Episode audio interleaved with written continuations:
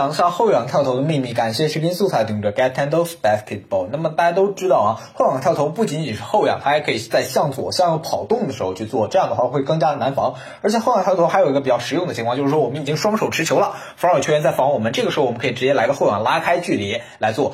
那一般情况下，如果我们没有双手持球，对方防守球员来防我们的话，我们做一个后撤步，然后再做一个投篮会更加的稳。因为后仰的话，它的命中率你再怎么练习也会比一个正常的投篮要低一些，所以大家一定要考虑清楚什么时候该用后仰啊。那做后仰跳投的时候，大家一定要明白一点，就是说我们要在像比如说我们在向左跑动、向右跑动的时候，我们的脸和我们的身子是面向我们跑动方向的。那我们在跃起腾空的一瞬间，我们就开始调整我们的方向，让我们的腰线和我们的肩膀。哎，现在的话是我们的左腰和我们的左肩膀，还有我们的左手肘是成一条直线，而这条直线呢是面向于篮筐的啊，一定要在空中做一个这样的转体瞄准的动作，这样的话能大大提高我们的一个发力的力度和一个准确度啊，投篮的命中率，嗯。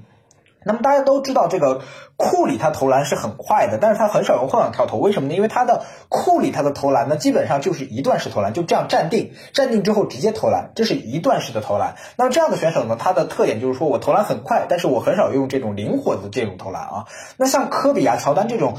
比较爱用灵活投篮的他们的选手，他们一般都是两段式的投篮。什么叫两段式？我先站定持球，之后接下来我的手臂会有个这样弯的动作，做一个准备投篮的动作，然后再去投篮。啊，这是一个两段式的一个选手比较善用的一个技巧，就是后仰跳投啊。那么大家在做后仰跳投的时候，如果你是一段式的这样投篮选手，你不要用后仰跳投，因为你在空中你没有办法去做一个很好的直接投篮的动作，所以你的命中率会很低。只有两段式的选手啊，在空中完成这个第二段的这种曲肘操作，然后再去投篮的话，命中率才会高。